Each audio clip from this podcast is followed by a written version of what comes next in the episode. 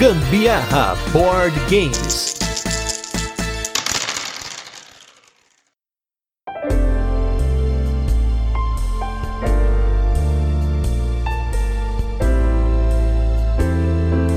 Fufu, todos a bordo. Eu sou a Carol Guzmão. E eu sou o Gustavo Lopes e esse é mais um episódio do Gambiarra Board Games, o seu podcast sobre jogos de tabuleiro que faz parte da família de podcasts Papo de Louco. E no episódio de hoje vamos falar sobre um jogo de trenzinho, finalmente aqui no Gambiarra, um jogo de trem. Finalmente um episódio dedicado a um joguinho de trem sem ser um episódio especial. E hoje vamos com um jogo que tem pick up and deliver, uma mecânica que eu gosto muito. E aí vamos falar hoje do jogo Whistle Stop. Mas antes, vamos para os recadinhos e destaques da semana. Logo a gente volta com a nossa resenha, onde a gente apresenta o jogo, comenta como ele funciona, apresenta aí curiosidades sobre ele, a nossa experiência com ele e também a nossa opinião. E nos destaques, como sempre, temos aqui dois jogos, dois jogos que já estavam aí na coleção há muito tempo, mas fazia algum tempo que a gente não jogava. Vamos começar aí pelo jogo Méxica, um jogo da Conclave Editora de 2 a 4 jogadores da dupla dinâmica Wolfgang Kramer e Michael Kisling, um jogo da trilogia das máscaras, que a gente só tem aqui o Tikal e o México até então.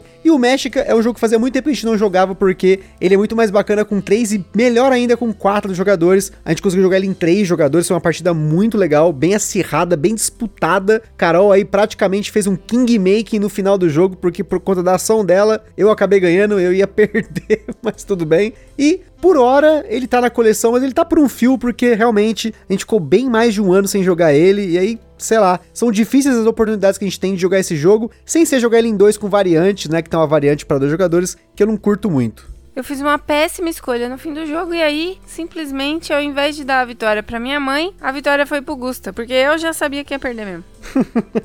então aí, olha só, nos piores comportamentos na mesa, vocês vão ouvir o episódio e um deles é o King Make, mas esse King Making eu não vou falar que foi ruim porque eu ganhei. E o nosso segundo destaque foi o Draftosaurus, um jogo que a gente tinha pego importado muito antes da MeepleBR ter anunciado ele aqui no Brasil, mas a MeepleBR trouxe ele. Um joguinho bem gostosinho de dinossauro, com draft, que você fica passando os dinossauros. Os dois jogos de hoje, né, tanto México como o Draftosaurus já teve episódio. Se você quiser conhecer um pouquinho sobre esses jogos, volta aí no nosso feed. Mas o Draftosaurus também fazia muito tempo que a gente não jogava. Eu ainda gosto dele, mas eu acho que eu não gosto dele tanto quanto eu gostava no passado. Eu quis colocar ele aqui no destaque justamente por isso, porque é importante comentar porque na época que a gente pegou esse jogo eu tava super empolgado, dinossauro, bonequinho e tal. E hoje, assim, eu gosto de jogar ele, a gente inclusive joga os dois lados para poder dar um pouco mais de corpo pro jogo, mas hoje em dia talvez eu gostaria de um jogo de dinossauro um pouquinho mais complexo, que seja aí um Ilha dos Dinossauros, alguma coisa assim. Vamos ver aí o que o futuro nos espera. Esse jogo para mim continua amorzinho, então eu curto muito jogar, então não, ah, não quero que saia da nossa coleção não, hein? Fica a dica aí para você. Não, sair da coleção não, mas digo assim, eu gostaria de mais um jogo de dinossauro com tema de dinossauro, mas que tivesse mais coisa. Ah, bom, lá. senti uma ameaça primeiramente, então agora eu tô mais seguro. não, não, que isso. Jogo ok também fica na coleção. O importante é que a gente joga e se joga, continua na coleção. E falando de um jogo que continua na coleção, vamos falar aí nosso review retro da semana, um joguinho bacanudo aí, pequenininho, um econômicozinho, que é o jogo Santo Domingo.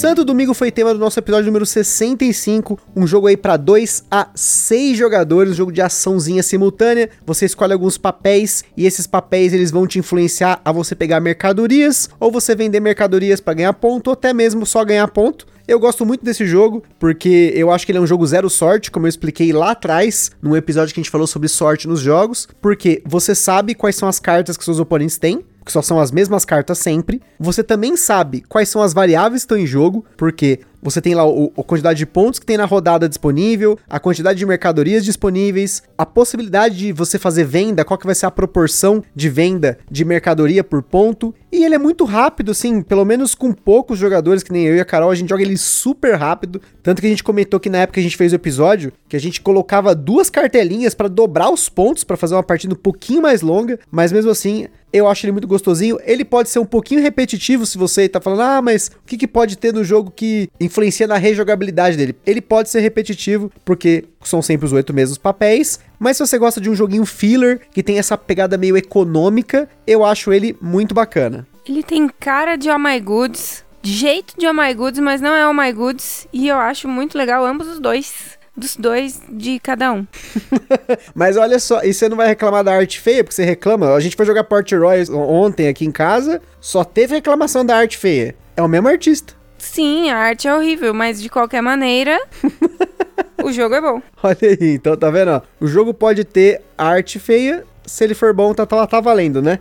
Tá valendo um Vocês ouviram aqui, né? Essa arte eu autorizo, mas é sempre importante sim que o jogo seja lindo. Então, queria só novamente deixar registrada essa fala aqui. Vocês estão ouvindo a gente, anotem aí. Beleza? Então fica anotado aí. Mas aí, se você quer conhecer mais sobre o Santo Domingo, volta aqui no nosso feed, episódio número 65. E hoje, no nosso episódio 126, né? Olha só quantos episódios na frente desse. Vamos falar aí hoje de mais um jogo da Paper Games que tem um catálogo excelente de jogos. Hoje, inclusive, um jogo de caixa grande. Poucos jogos hoje da Paper Games têm caixa grande. Vamos aí falar sobre o jogo Whistle Stop.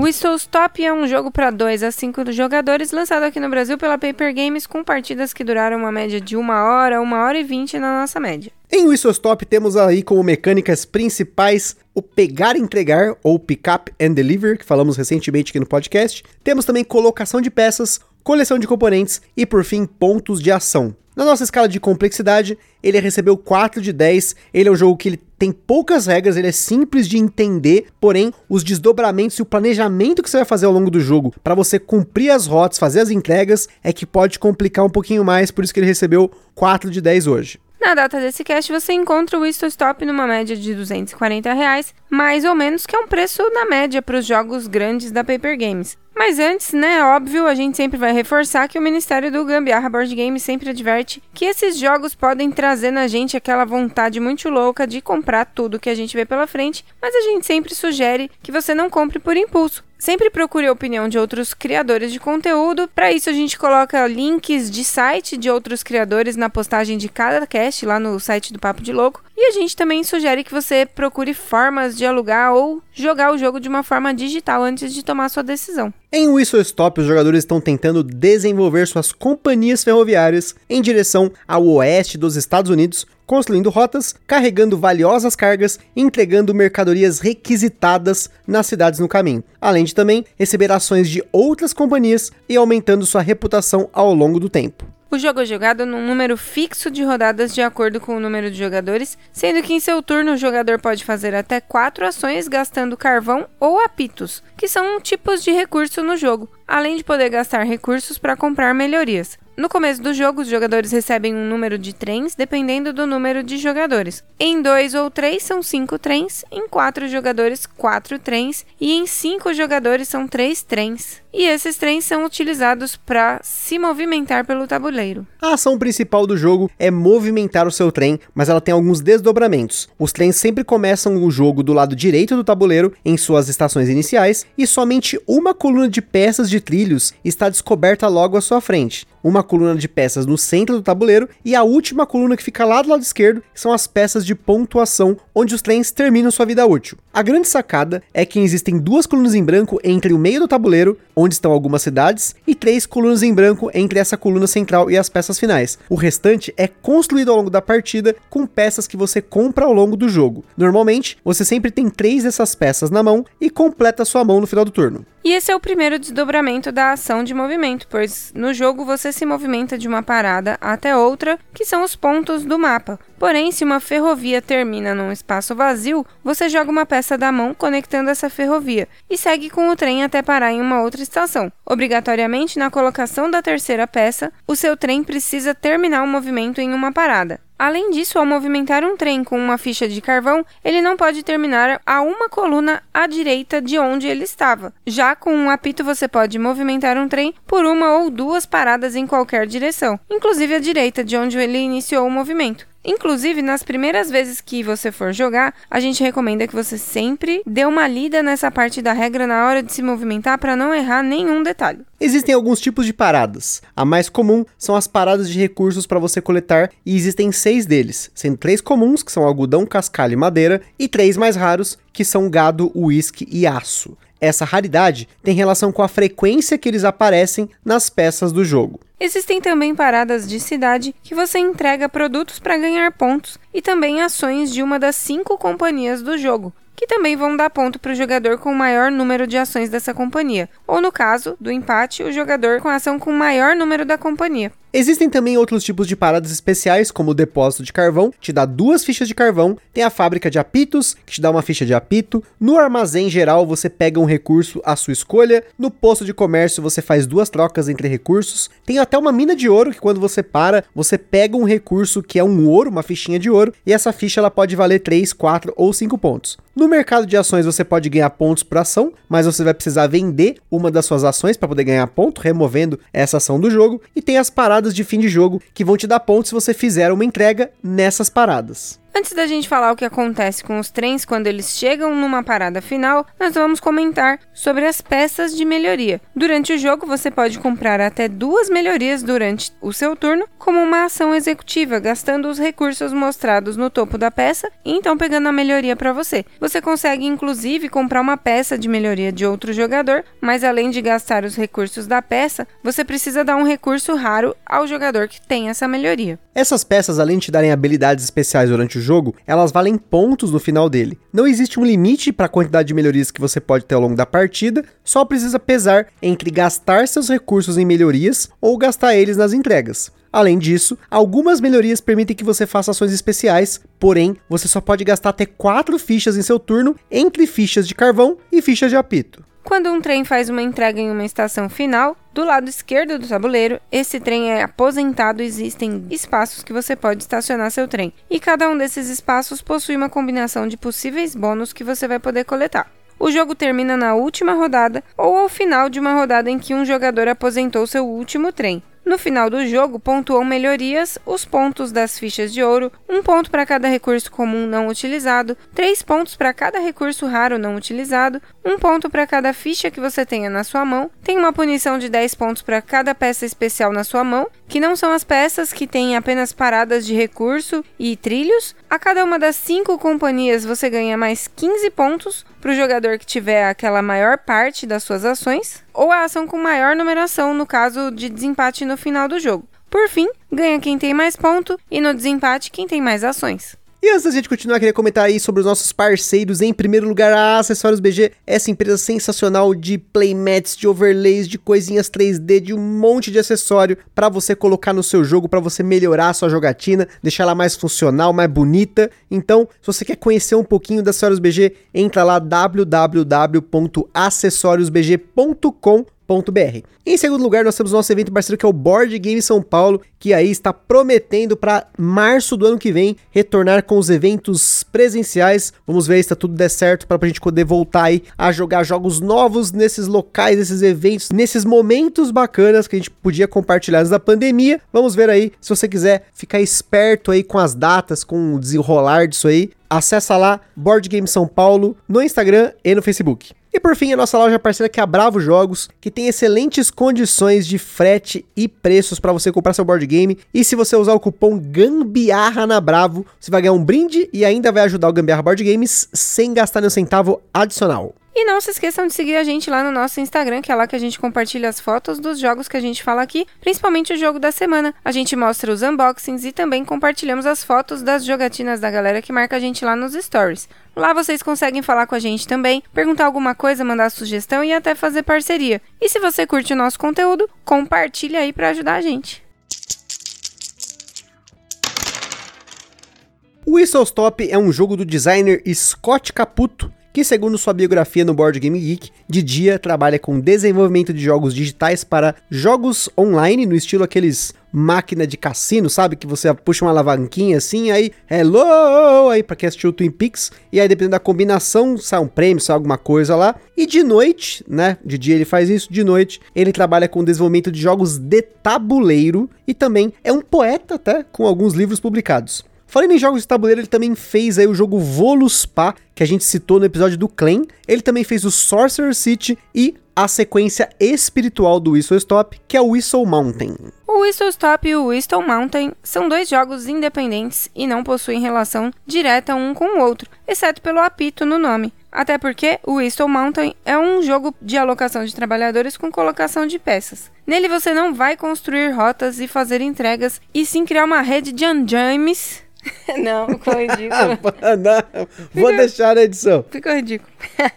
e sobre ela construir maquinários, além de ter veículos aéreos que você vai poder usar durante o jogo. Tem a água que vai inundando o tabuleiro, enfim, as dinâmicas são bem diferentes. Agora voltando no Stop, ele recebeu sete promos, todas elas peças de melhoria, que foram distribuídas de diferentes formas. Porém, a gente tá falando aqui, gente, da Paper Games e promo com Paper Games, você já sabe o que acontece. A Paper Games lançou todas as promos disponíveis para o Stop aqui no Brasil. São duas cartelas de promos, uma com três promos e uma com quatro. Essas peças não são vendidas e elas foram presenteadas inicialmente para os primeiros compradores do jogo e depois a distribuição e disponibilidade delas depende dos lojistas. Falando em expansões fora do Brasil, o Stop recebeu a expansão Rocky Mountains, que além de adicionar mais componentes para aumentar a variabilidade do jogo, como paradas finais novas, uma nova companhia e novas peças de melhoria, acrescenta mais três colunas no tabuleiro do jogo com um módulo de cartonado de dupla camada que representam as montanhas, Nessas montanhas, ao colocar peças, você gasta fichas de carvão ou apito adicionais, porém você ganha recompensas adicionais só por colocar peças de caminho nesses locais montanhosos. E como esse jogo não tem cartas, já sabem, nós vamos direto para as jogatinas. E falando nas jogatinas, a gente só teve a oportunidade de jogar esse jogo em dois e três jogadores, e eu já senti que com três jogadores eu já tive uma experiência melhor no que diz respeito às ações. O jogo inteiro em si, em dois jogadores, ele escala muito bem, porque você vai utilizar um número de trens grande, com mais jogadores vai usar menos trens. Talvez o equilíbrio aí por estar em três jogadores ficou muito bom, porque toda vez que alguém pegava uma ação, sempre tinha uma disputa entre jogadores para fazer as ações. Quando a gente joga geralmente em dois aqui, nas partidas que a gente jogou, não teve disputa entre ações. Geralmente, um ficava com duas, três e o outro ficava com duas, três e era isso aí. São cinco companhias. Geralmente não tinha tanta disputa, porque como o tabuleiro ele é grande, a gente acaba tendo que ir atrás de não só ações, mas de fazer as melhores entregas. Então, geralmente essa disputa de ação ficou para trás. Eu imagino que com cinco jogadores ele deve ser extremamente disputado, até demais pro meu gosto. Então, dois e três jogadores é uma contagem bacana que pelo menos eu gostei, mas principalmente em três. Esse jogo ele é bem legal, sim, muito bom, mas ele é bem demorado. E Deus me livre jogar com a expansão dele que coloca mais três colunas. Tô muito tranquila, para mim é suficiente já o que o jogo base entrega pra gente. É, é, assim, como um ponto negativo, para que nem no caso da Carol, que prefere jogos entre meia hora e uma hora, geralmente as partidas do Isostop elas chegam a uma hora ou até um pouquinho mais. Por exemplo, essas que a gente jogou em três jogadores acabaram demorando um pouco mais, principalmente porque perto do final ficava muito tempo os jogadores pensando em o que fazer para conseguir chegar aos seus trens lá para aposentar. Porque uma coisa, gente, é certa: esse jogo você tem que tomar muito cuidado com o timing dele. A primeira partida que a gente jogou em três jogadores, a minha sogra aposentou cinco trens dela muito rápido. E com isso ela fez muito ponto. Eu aprendi, depois de levar esse tapa na cara, que eu tinha que melhorar como eu usava todos os meus trens de uma vez, né? Não focar em dois, três e deixar outros para trás. E foi a partir daí que eu comecei a jogar esse jogo melhor. É, isso daí tem que ser planejado tipo uma orquestra, né? Primeiro vem os primeiros trens, aí logo os segundos, os últimos. Enfim, tem que usar todos eles de forma muito sincronizada, porque senão você fica muito para trás. Eu sempre largo o trem para trás, não consigo circular muito bem. E uma outra coisa que acontece regularmente é a gente ficar travando muito o caminho do outro ali ou propositalmente ou não, mas de qualquer forma, às vezes eu esquecia meu trem lá e a pessoa precisava usar aquele caminho, só que para mim não fazia sentido mover aquele trem e acabava ficando por lá. Mas você acaba travando um caminho porque às vezes se você quer chegar em determinado tile ali para cumprir alguma missãozinha, você precisa de um caminho específico para chegar até ele, né? Não, com certeza. A Carol me travou várias vezes. Imagino que sem querer ou por querer, não sei, mas é bem provável que tenha sido sem querer. Nesse jogo foi sem malícia. Ela largava o trem para trás e andava com os outros. E tem uma outra coisa importante que eu falei nas partidas, mas ninguém me ouve. Galera, eu aviso, dou dica tal, mas no final ninguém ouve. Que é como você usa carvão para fazer ações, toda rodada você recebe duas fichinhas de carvão, só duas fichinhas. Então, você tem que ter alguma forma de obter essas outras duas fichinhas para você conseguir fazer as quatro ações. Ou você usa só três e acumula alguma coisa assim, mas no geral, fazer quatro ações toda rodada é muito bom para você andar todos os trens. Então, tem duas coisas que é importante. A primeira é você sempre ter trem que passe por alguma fábrica de apito ou por uma mina de carvão. Agora me fugiu o nome das peças, mas uma que te dá duas peças de carvão e tem a outra que te dá um apito. Você sempre tem que ter trem passando por isso aí,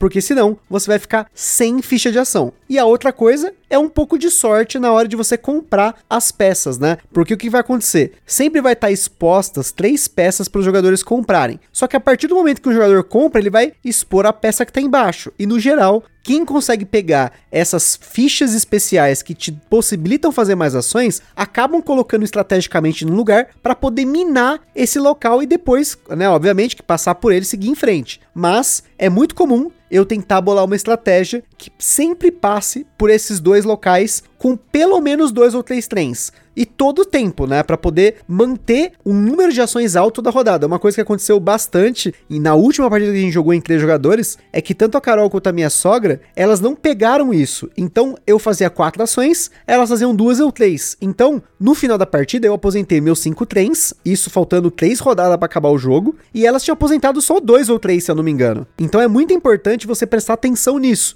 porque se você não fizer ações suficientes, é bem provável que o jogador que fizer mais, só pelo fato dele andar mais os trens dele, ele vai acabar se dando melhor. É, mas isso também é muito do tile que você pega, né? Tipo, não é sempre que você consegue garantir que seus trens vão passar por uma mina de carvão ou de apito. Não, assim, mas tem as iniciais, né? No começo do jogo já tem pelo menos uma no tabuleiro. Então aquela ali já é importante você disputar. É, mas aí na hora da gente selecionar ali os trens que vai ser posto no, no tabuleiro, né?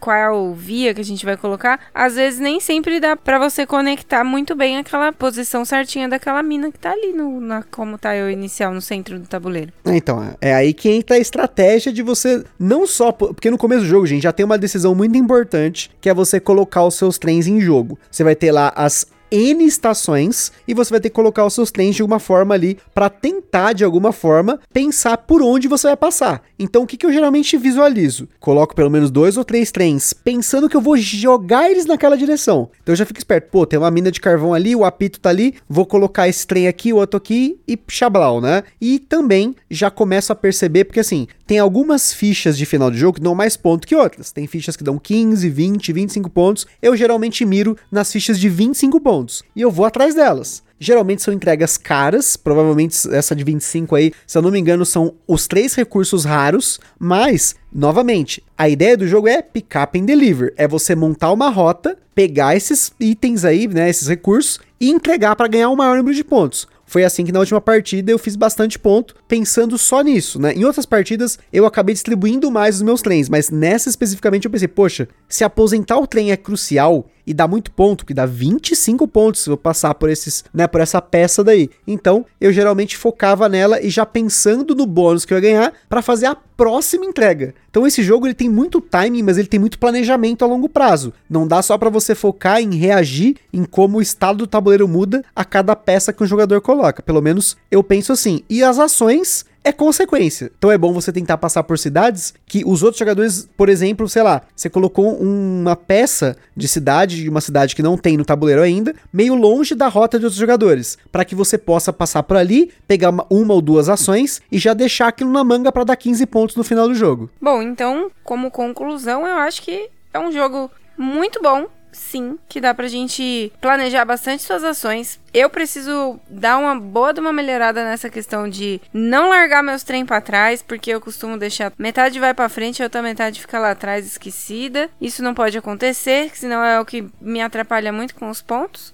Eu acho que também é um jogo muito bonito, muito colorido, ele muito investido nas cores. Isso eu achei bem interessante porque vocês, apesar de eu ter dito lá no comecinho que tudo bem uma arte mais feinha, mas que desde que o jogo seja bom, só que eu não sei se eu quero voltar atrás nessa, nessa minha fala, porque senão eu já sei que eu vou ficar ouvindo pro resto da minha vida isso, mas o jogo bonito faz muito mais sentido para mim, me alegra muito mais, me dá muito mais vontade de jogar. E o Whistle Stop é um desses que dá muita vontade de jogar por ele ser atrativo aos meus olhos. Também concordo que eu gosto bastante da arte dele, acho bonito como ele fica no final do jogo, as rotas que você vai construindo, os tiles que você vai colocando. Eu sou muito fã de colocação de peças, principalmente quando está construindo algo que no final, né, fica esse tabuleiro compartilhado bonito, né, toda aquelas cidades e tudo mais. Eu sempre gosto de tirar, tenho muita foto desse jogo no celular, postei muito lá no, no Instagram do Gambiarra e como eu falei, é um jogo que eu gostaria de jogar com 4 e 5 para ver como que ele roda, porque 2 e 3 eu acho que ele roda bem, mas 3 eu achei que ele roda ligeiramente melhor do que 2, pela disputa das ações se tornar algo mais fundamental no jogo. Também a mesma coisa se, né, posso colocar aí para as peças de melhoria que no geral, aqui em casa o pessoal ignora, mas eu sempre uso não só para poder ter uma habilidade especial, mas poder para ganhar ponto no final do jogo, porque tudo que dá ponto é importante. As peças de melhoria dão ponto,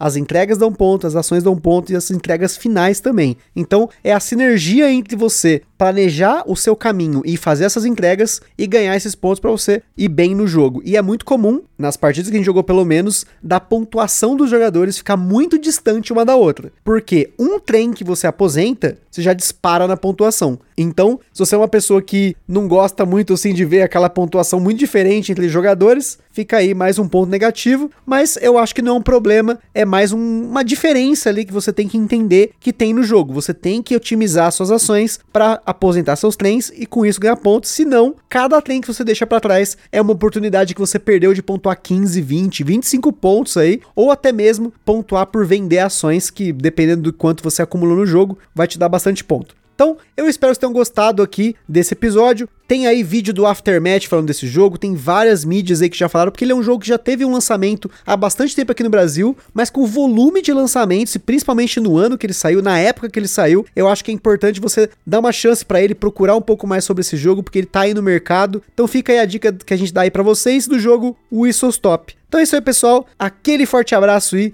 até a próxima. Beijos, tchau!